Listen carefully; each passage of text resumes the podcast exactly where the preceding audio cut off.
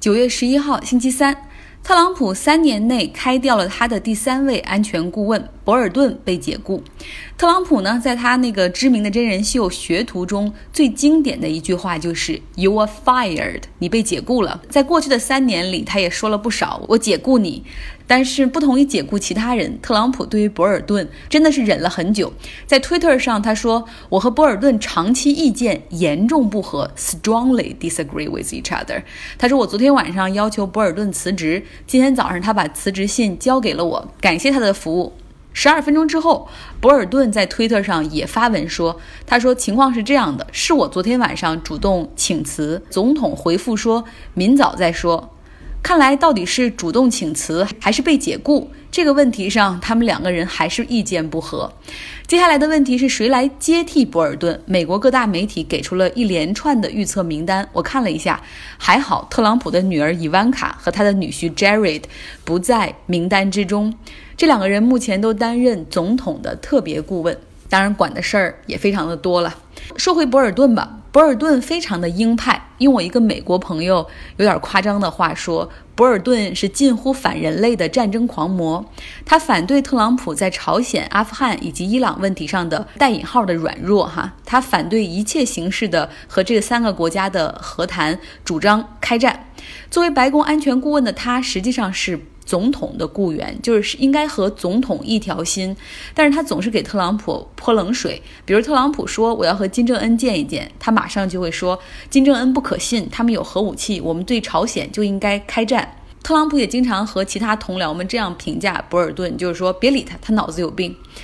过去呢，在小布什的内阁服务时，博尔顿做过国务卿的副手，也做过美国驻联合国的大使。当时他就是比大部分的鹰派还要鹰派，连小布什这样的连续向阿富汗和伊拉克开战之后，这博尔顿建议说，美国应该趁热打铁，直接向伊朗也宣战。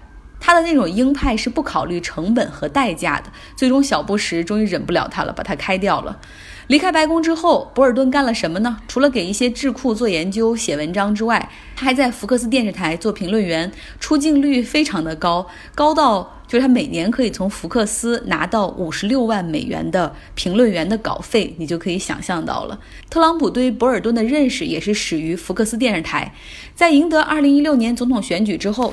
特朗普开始面试他的国家安全顾问，当时博尔顿也来应征。特朗普说：“哇，你不用跟我讲你的观点了，我总在电视上看到你，我了解你的观点，就给他打发掉了。”为什么不喜欢博尔顿呢？因为特朗普觉得他的胡子太夸张，像个小丑。所以特朗普后来是选了退伍的 Lieutenant 将军麦克弗林来当他第一任白宫安全顾问。但这位在配合。通俄门调查的时候，居然向 FBI 撒谎，所以他上任二十四天之后就被解职了。之后担任白宫安全顾问的是 McMaster 将军，他是个典型的军人，和特朗普以及特朗普的女儿和女婿都处不来，所以后来很快也被解雇了。二零一八年三月。特朗普呢就在想找什么人呢？他就在福克斯电视台上又看到了博尔顿的身影，来找他做白宫安全顾问。于是开始了非常不愉快的十七个月的共事。其实特朗普早就很想解雇博尔顿了，但是因为短期内已经连续换了两位白宫安全顾问，所以他只能忍一忍了。还有一个办法就是有一些会议他根本就不通知博尔顿参加，把他支到其他地方去参加一些活动或者出差。尤其是当蓬佩奥当了美国国务卿之后，这位是美国总统特朗普忠实的下属。他起初是一个参议员，在特朗普竞选的时候就开始支持特朗普。后来呢，被特朗普提拔为做 CIA 的头儿。在蒂勒森被辞之后，他又做了国务卿。他做的一切都是为老板服务。那特朗普要什么，他就说什么是好的，主张谈判。尤其是在美国和塔利班的问题上，他绝对服从特朗普的撤军计划。那么在谈判的主导，他也是让他的团队一再退让，甚至呢，他还和特朗普想出了要请塔利班来美国本土会面的这个计划。那这个计划真的彻底把超级鹰派的博尔顿给激怒了，博尔顿是坚决抵制。所以博尔顿说了，不是特朗普开除我，而是我主动辞职，因为我跟他干不下去了。那么博尔顿在解职之后，大家一看，白宫内的鹰派是彻底消失了，未来美国和伊朗和谈的几率增大，那么伊朗原油的制裁就有望解除。因此，今天国际油价下跌了一美元，现在是五十七美元每桶。再来看和塔利班的谈判吧，特朗普说了，美国和塔利班的阿富汗和谈已经死亡，短期内。不可能再和塔利班谈下去。那媒体就很好奇，究竟他是如何想到要安排那次秘密的会议呢？就是邀请塔利班和阿富汗的总统一起来到美国本土的。《纽约时报》他们最善于挖这些了，就采访了多个白宫内部的知情人士，所以拼凑出了总统的日记。作为一位成功的真人秀演员，特朗普非常喜欢出人意料，就是戏剧性 （dramatic） 是他所追求的。眼看阿富汗和谈迟迟没有办法推进，而且他内阁成员的这个意见分歧又非常严重。比如说，国务卿蓬佩奥认为塔利班很可信，可以遵守承诺，美国可以撤军。这个安全顾问刚刚被解雇的博尔顿，但他认为美国绝对不可以和塔利班一味的妥协。必须不服来战的态度。那特朗普这个时候就忽然想到说：“哎，我不如来一个神来之笔，就像当年我直接请金正恩进行会面，就不要让这些技术官僚们再继续扯皮，我直接和塔利班的大 boss 见面。”不更好吗？可以避免中间的很多传话的过程和误解。于是他就派手下秘密邀请塔利班的领导人和阿富汗的总统来到美国会谈。起初定在首都华盛顿，后来呢，他觉得好像这个不好，就是如果想秘密进行的话，这个风声容易被泄露。随后他要求改在总统的大卫营地。要知道，这个大卫营地是美国总统有的时候就开很重要内阁会议的时候，比如说像九幺幺恐怖袭击之后。小布什就是把所有的内阁成员召集到大卫营地，召开了紧急会议，然后宣布向阿富汗宣战。特朗普认为说，哎，挺好啊，这大卫营地有这么特殊的意义，阿富汗战争从这里开始，我把塔利班请到这儿来，不就可以意味着阿富汗战争在这里终结吗？我感觉他甚至连新闻的标题都想好了。但是，这对于美国的军人，九幺幺的遇难者是天大的冒犯。这个秘密会议的时间是九幺幺之前的三天，就原定是在九月九月八号、九月九号这两天来举行。塔利班实际上在九幺幺事件过后到现在一直拒绝谴责基地组织，所以说这真的是一个天大的冒犯。另外呢，还有一点就是大卫营地是美国总统邀请并且会见非常重要外国元首的地方，难道特朗普要把塔利班的成员？请到美国，然后最重要的地方作为座上宾吗？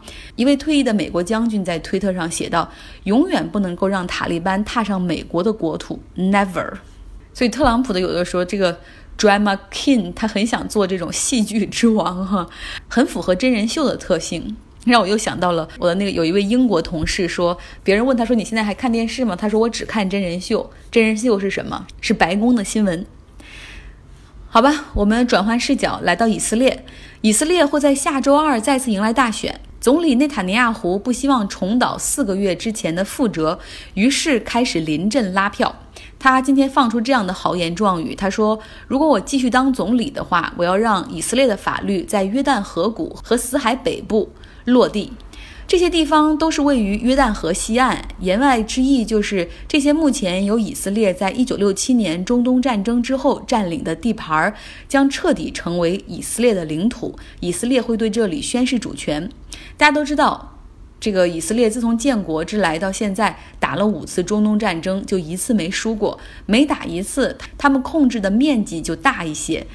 但是呢，因为有国际社会的调节，还有像由美国主导的奥斯陆巴以和平条约等等，以色列对约旦河西岸只是武力上的控制，哈，就用所谓的派兵去维持秩序。但这里名义上还是巴勒斯坦的领土。不过多年来呢，以色列还积极鼓励犹太人去约旦河西岸去去增加定居点，增加犹太人在当地的人数。那目前呢，上述地区。住着一万多的犹太人和八万多的巴勒斯坦人，内塔尼亚胡说：“我们在一九六七年到现在五十多年的时间里，一直没有机会对这里宣示主权，而现在我们有足够的实力和契机，让以色列更加安全强大。所谓的契机是什么？契机就是特朗普对他的绝对支持。那么，如果内塔尼亚胡真的这样做了的话，他将破坏国际社会所认可的巴以和平谈判的协议。但他依旧强硬，因为大选在即，而他的支持率堪忧。要知道，四个月之前以色列举行的那次大选，他所领导的利库德党虽然在所有党派中得票最多，但实际上也不多。在一百二十个议会席位中，他们只获得了百分之二十五的席位，所以要拉着其他的右翼党派来联合阻隔。其中极端正统派的以色列国家家园。他们参与组阁的要求就是内塔尼亚胡，你必须要让法律通过，要强制极端正统派的犹太人去服兵役，而不能只是专心的做宗教研究等等。内塔尼亚胡又怕得罪更多的他的选民，所以没有答应，导致后来。截止日期到了，还没能够阻隔成功，所以就再次大选。那么现在再次大选的过程中，内塔尼亚胡有一个非常强劲的对手，也是也是他的老对手，以色列的前总理、前工党领袖巴拉克。工党现在在以色列完全不行了，像上一次大选的只获得了百分之六的席位。但是这巴拉克他很有政治号召力，他坚决要阻击内塔尼亚胡的连任。于是呢，他。成立了一个新的党派，这个党派的名字叫做蓝和白，就是以色列国旗的颜色。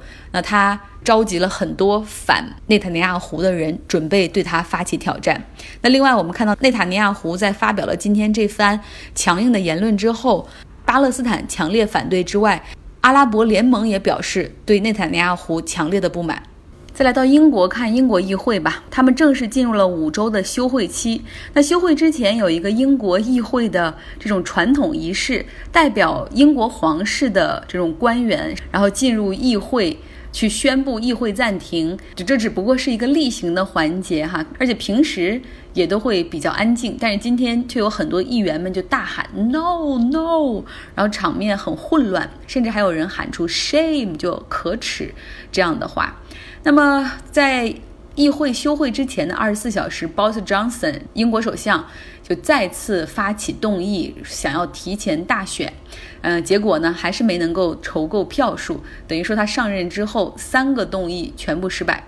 再回到美国，和世界上大部分的国家不同，美国是没有全民医保的，百姓自己给自己买，或者雇主给你买商业保险，非常贵。稍微好一点的商业保险，每个月都要三百美元左右，而且即便这样，你自付的部分也很高。所以有很多人干脆不买保险，比如说收入偏低的人，或者有人原来有保险，后来换工作，就是找工作这个间歇没有保险。对吧？然后还有很多年轻人，我认识的一些年轻的美国人都不买保险，认为自己不会生病，何必每年要交两千多美元呢？那么最新的统计出来了，美国2018年没有医疗保险保障的人数是两千七百五十万，是近十年来首次增加。为什么会这样呢？差不多十年前吧，奥巴马推出的奥巴马 Care 就 ACA，它的医保法案是要求每个人都必须买。买保险的不买是违法行为，同时联邦政府也拿钱去贴补低收入的家庭和个人，去有这个医疗保险的覆盖。但特朗普上任之后取消了这一条强制医保，但是各州有各州的裁量权，比如说加州，呃，还是强烈建议要买医保的。像我读书的时候是没有，如果没有医疗保险，学校是不允许学生注册的。特朗普在上任之后，当时就发誓说要直接把奥巴马医保彻底毙掉。但是呢，他发这样的话没用，因为奥巴马医保也是通过议会法案通过的，是法律，所以他要通过议会的投票才能够这个把奥巴马医保给取消。那个时候，共和党控制着参众两院，优势也比较大，在众议院投票的时候是通过了，但是在参议院投票的时候很纠结。像缅因州的参议员和阿拉斯加州的参议员，他们虽然他们是共和党的议员，但是他们都认为坚持奥巴马医保对于本州的居民更有利。那么就在这个纠结之刻，这个投票之前，各种议员们也是演讲啊 f i l b u s t e r 一直搞到午夜。这个时候开始投票了，大家都很疲惫。这个时候经典的一幕出现了，大家还记得麦凯恩吗？那个时候患有脑部肿瘤的麦凯恩刚刚手完术没有几天，没有人想到他能够赶到现场去投出关键的一票，但是他就这样头上还还有这种手术的疤痕，还贴着这个胶布，他就来到了参议院。作为共和党的议员，他居然投出了反对票。他的这一票让奥巴马医保可以保全。那怎么理解奥巴马医保现在所谓的保全呢？就是在美国过去呢有两个医保，就是算是给大家免费的，一个是针对老人和儿童的 Medicare，另外呢一个是针对贫困家庭的 Medicaid。奥巴马医保允许联邦出钱去贴补各州，扩大低收入人群的医保范围。比如说，过去参与 Medicaid 只能是贫困线以下的人群，而奥巴马医保就是说国家出钱给你，联邦出钱给你，让你扩大到贫困线以上百分之一百三十水平的地方。但是，哪怕这笔钱是联邦出，但有一些州还是坚决不同意，比如说一些深红州，德克萨斯州、佛罗里达州。等等哈，他们认为你现在说的是联邦出钱，但是我们都知道联邦的钱也是纳税人的钱，最终羊毛出在羊身上，所以他们坚决抵制，就是扩大医保范围。所以这就是美国医疗保障的现状。在这样的情况下，没有购买医疗保险的人群在扩大。所以现在在二零二零年总统选举的竞选中，你看民主党有几位像伯尼桑德斯。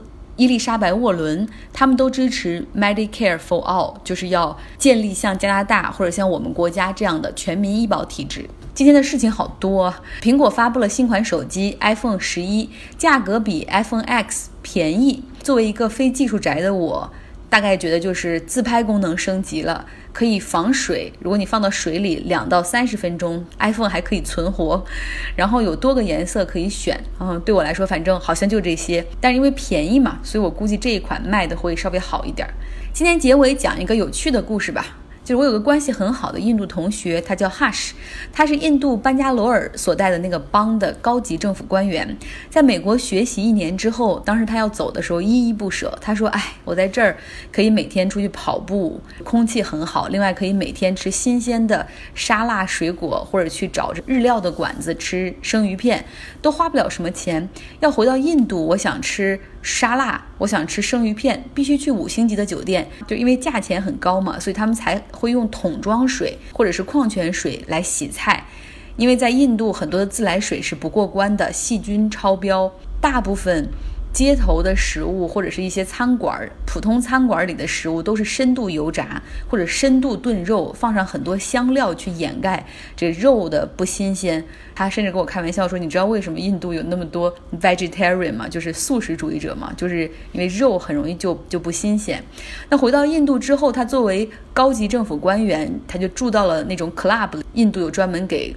政府官员的那种俱乐部一样，就你可以吃住都在那儿，佣人提供服务，食物也很干净。他平时吃饭也很注意，但是不料还是几周之后就搞得食物中毒，上吐下泻。